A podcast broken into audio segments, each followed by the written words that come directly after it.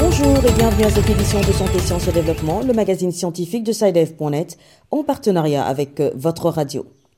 Présentation Sylvia Cousson. Au menu de cette édition, au Burkina Faso, les autorités sanitaires décident d'accélérer la délivrance du pass sanitaire, puisque ce document est de plus en plus exigé à l'entrée de plusieurs pays en raison de la pandémie de la Covid-19. Au Gabon, les personnes vivant avec le VIH sont en colère. L'association accuse les autorités sanitaires de leur distribuer depuis quelques semaines des antirétroviraux périmés. Le nord-est de la RDC est en proie à une épidémie de méningite depuis quelques semaines. Plus de 350 cas et 151 décès ont déjà été enregistrés. Qu'est-ce que la septicémie? Quelles sont les causes probables et les symptômes de cette maladie? Peut-on en guérir? Réponse dans notre rubrique Kesako. Et comme d'habitude, nous allons feuilleter l'agenda scientifique de la semaine en fin d'émission.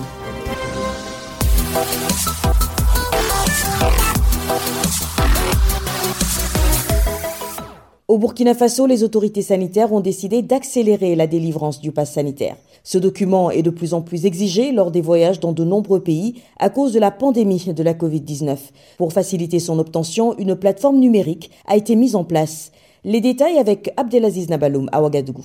Obtenir son passe vaccinal ne sera plus un casse-tête pour les personnes vaccinées contre la COVID-19 au Burkina Faso. Le www.covidinfo.santé.gov.bf est la nouvelle plateforme numérique mise en place par le ministère de la Santé pour leur permettre d'obtenir facilement leur passe vaccinal. Bokari Ouedrago, directeur des systèmes d'information en santé.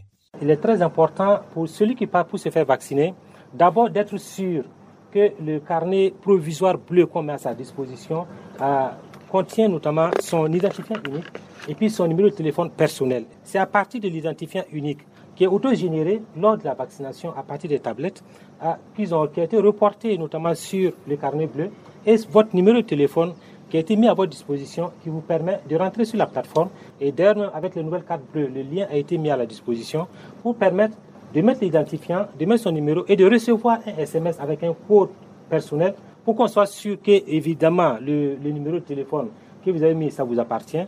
Vous renseignez le numéro de téléphone sur la plateforme et automatiquement, vous pourrez maintenant télécharger votre passe.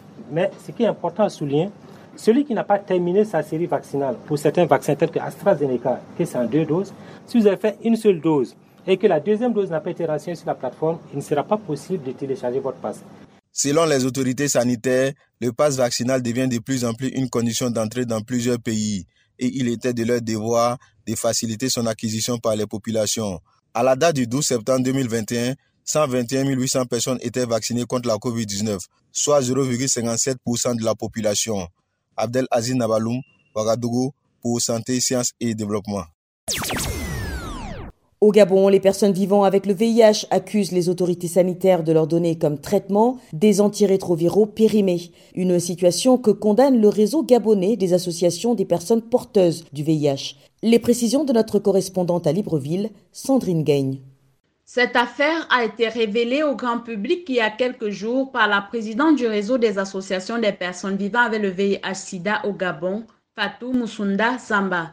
Cette dernière dénonce la distribution aux personnes vivant avec le VIH-Sida des antirétroviraux périmés depuis le mois de juillet dernier. Chaque patient reçoit une quantité à consommer durant trois mois et leur consommation a un impact sur la santé des malades. On nous donne déjà des médicaments périmés. C'est alarmant parce que ça nous a donné des effets secondaires insupportables, euh, les gratis-gratas, les troubles de sommeil, les boutons, etc. Donc, euh, vraiment, déjà, nous sommes euh, des personnes euh, en état de comorbidité. S'il faut encore ajouter ces maladies secondaires, ça nous fait beaucoup du mal dans notre organisme. Face à cette situation, le ministre de la Santé, le docteur Guy Patrick Obiandong, a annoncé avoir diligenté en urgence une enquête interne pour faire la lumière sur cette affaire tout en condamnant avec la dernière énergie cet acte qu'il dit ne pas refléter l'éthique et la déontologie médicale. Le ministre de la Santé annonce que les coupables de tels agissements seront sévèrement punis conformément à la réglementation en vigueur.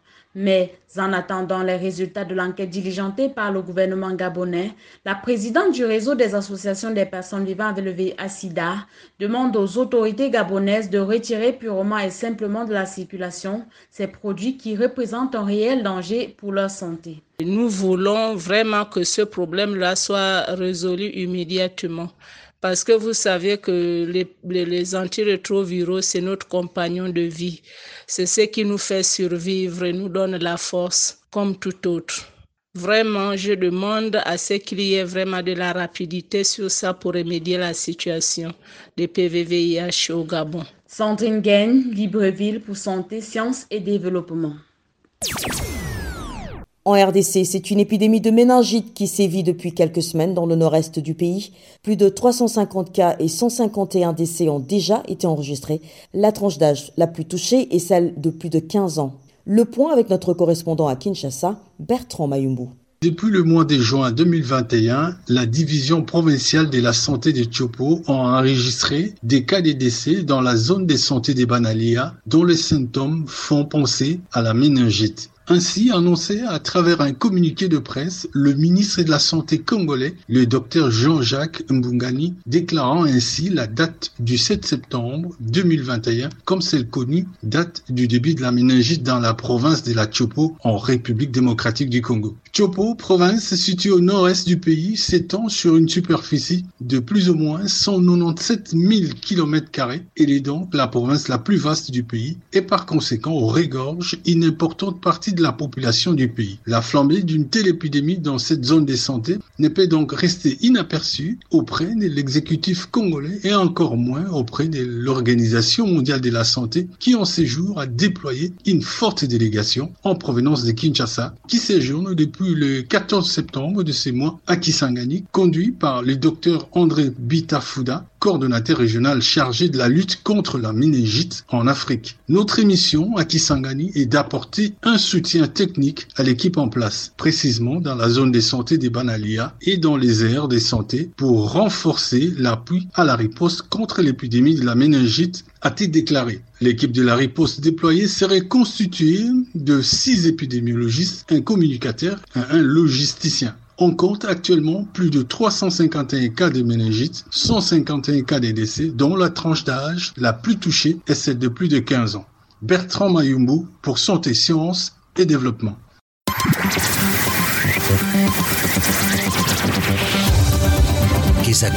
Qu'est-ce que c'est? Vos questions à la rédaction, les réponses de nos experts. La question de cette semaine est posée par un auditeur du Niger. Je vous propose de l'écouter. Bonjour Saïdé.net. Je m'appelle Abdelkarim Abdou Ango. J'appelle depuis Niamey au Niger. Je voudrais savoir ce quoi la septicémie. Qu'est-ce qui peut causer cette maladie? Quels sont les symptômes et peut-on en guérir? Merci. Rendons-nous tout de suite à Niamey où notre correspondant Diallo Isaka Amadou est en ligne. Bonjour Diallo. Bonjour Sylvie. Vous êtes notre correspondant au Niger. Quelles sont les réponses que vous avez obtenues à ces préoccupations de notre auditeur? Justement, quand on souffre d'une infection en lien avec certains signes, notamment à la fièvre ou encore la friction, on pourrait penser être atteint de la septicémie, qui est donc une maladie infectieuse qui se répand dans le sang cette maladie, en effet, euh, peut entraîner également la mort chez la personne atteinte si toutefois la personne malade n'est pas vue par un agent de santé afin qu'elle soit euh, traitée. Écoutez, euh, docteur Ilalassan du service d'aide médicale d'urgence. Les infections, c'est partout. Hein? c'est à tout moment, compte tenu également de notre environnement, on est susceptible en tout cas d'avoir beaucoup d'infections. Et la septicémie, comme son nom l'indique, effectivement, c'est une infection en réalité qui se répand dans le sang et qui peut effectivement, euh, si vous voulez, porter atteinte à la vie euh, de l'individu. Quand par exemple les germes rentrent effectivement dans le sang et qui sont véhiculés par essentiellement la qu'on parle effectivement de septicémie, ça veut dire qu'elle est devenue pratiquement générale. Donc, et cette infection donne euh, le plus souvent euh, lieu à un certain nombre de signes, et notamment la fièvre. Ça peut aller, c'est les signes généraux, hein, si vous voulez, de toute infection. Donc, avec tout ce que vous voulez, les frictions, l'accession de certains signes physiques, tout, ce que vous voulez, ça peut entraîner également les chocs.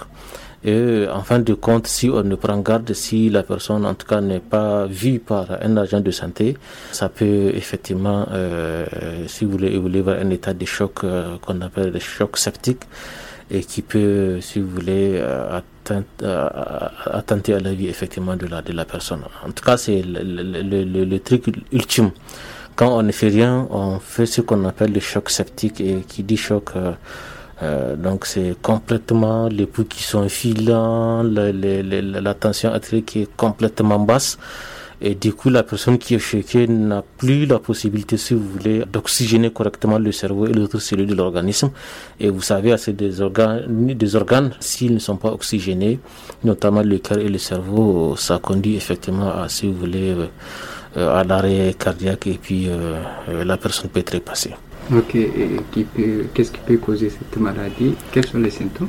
C'est les symptômes, c'est que je viens justement de dire parce que c'est surtout euh, les signes banaux, si vous voulez, d'une infection, euh, d'une infection tout court, avec de la fièvre, si vous voulez, le pouls qui est accéléré, l'état général qui devient mauvais, si, vous voulez, et puis ça peut, en tout cas à la longue, entraîner ce qu'on appelle les chocs. Euh, les, les chocs. Et les signes du choc, c'est quoi? Euh, c'est évidemment le pouls qui devient très fin, qui devient en tout cas filant, la tension artérielle qui devient basse et si vous voulez, euh, la personne peut devenir très pâle par cause effectivement parce que le cerveau n'est pas oxygéné, tout ça là, le cœur, en tout cas vous pouvez avoir des, des douleurs thoraciques dues au fait qu'effectivement le cœur, en tout cas n'est pas également oxygéné et du coup ça peut entraîner, en tout cas si vous voulez, la mort de la personne. C'est à l'agent de santé de comprendre qu'effectivement il s'agit réellement d'un sepsis. Donc, euh, dès que, dès que c'est le cas, il faut très vite prendre en charge cette maladie à travers effectivement une hospitalisation et euh, l'administration, en tout cas, d'un certain nombre d'antibiotiques, des antalgiques, des antipyrétiques, si vous voulez. Du coup, euh, on peut effectivement, en tout cas, sauver la personne. Autrement, ça peut causer, en tout cas, énormément de dégâts. C'était le docteur Ila Alassane du service d'aide médicale d'urgence du Niger. Il était au micro de Diallo Isaka Amadou à. Si vous aussi souhaitez nous adresser une question, une seule chose à faire, appelez, écrivez ou laissez un message vocal au numéro WhatsApp suivant le plus 221 77 846 54 34. Je répète, le plus 221 77 846 54 34. Votre question, vous pouvez aussi nous l'envoyer par email. L'adresse email, c'est celle-ci, podcast.sidev.net. Podcast s'écrit P-O-D-C-A-S-T et Sidev s'écrit S-C-I-D-E-V. Je répète, podcast.sidev.net. Vos questions et commentaires sont attendus à ces différentes adresses à tout moment de la journée. C'est l'heure de feuilleter l'agenda scientifique de la semaine avec Virgile Aissou. Bonjour Virgile. Bonjour Sylvie, bonjour chers auditeurs. Alors quels sont les événements scientifiques à retenir cette semaine? À l'agenda cette semaine, Timbuktu Institute organise un webinaire sur l'avenir de la transhumance pacifique entre l'Afrique de l'Ouest et du Centre le 21 septembre à 15h GMT. Il s'agira de répertorier les opportunités clés pouvant permettre de soutenir la stabilité de la sécurité en s'appuyant sur les possibilités qu'offre la transhumance en Afrique de l'Ouest et du Centre. Renseignements et inscriptions sur le site www.interreseau.org. Notons également que le deuxième forum politique mondial Mémoire du Monde, qui a été reporté d'octobre 2020 en raison de l'évolution de la situation liée au Covid-19, se tiendra finalement du 21 au 22 septembre 2021 au siège de l'UNESCO à Paris. Un événement au format hybride intégrant une participation physique et virtuelle. Les participants pourront s'inscrire sur le site web de l'UNESCO www.unesco.org. Et puis le 21 septembre, c'est la journée mondiale de la maladie d'Alzheimer. Cette maladie est la cause la plus courante de démence et serait, selon l'Organisation mondiale de la santé, à l'origine de 60 à 70% des cas. Sachons aussi que la démence est l'une des causes principales de handicap et de dépendance parmi les personnes âgées dans le monde. D'une journée mondiale à une autre, le 26 septembre, on célèbre la journée mondiale de la contraception. Soutenue par de nombreuses organisations non gouvernementales, elle a pour but essentiel la réduction du nombre de grossesses non désirées dans le monde. Voilà Sylvie, ce sera tout pour cette semaine. Merci Virgile, mesdames et messieurs, ainsi s'achève cette édition de Santé, Sciences et Développement que je vous remercie d'avoir suivi. Rendez-vous la semaine prochaine pour une nouvelle émission, même heure, même fréquence. D'ici là, portez-vous bien. Cette émission est disponible en podcast sur le site sidev.net/fr. Cette émission a été réalisée sur financement du CRDI, le Centre de recherche pour le développement international, un organisme public canadien. Le CRDI investit dans le savoir, l'innovation et les solutions afin d'améliorer les conditions de vie dans les pays en développement.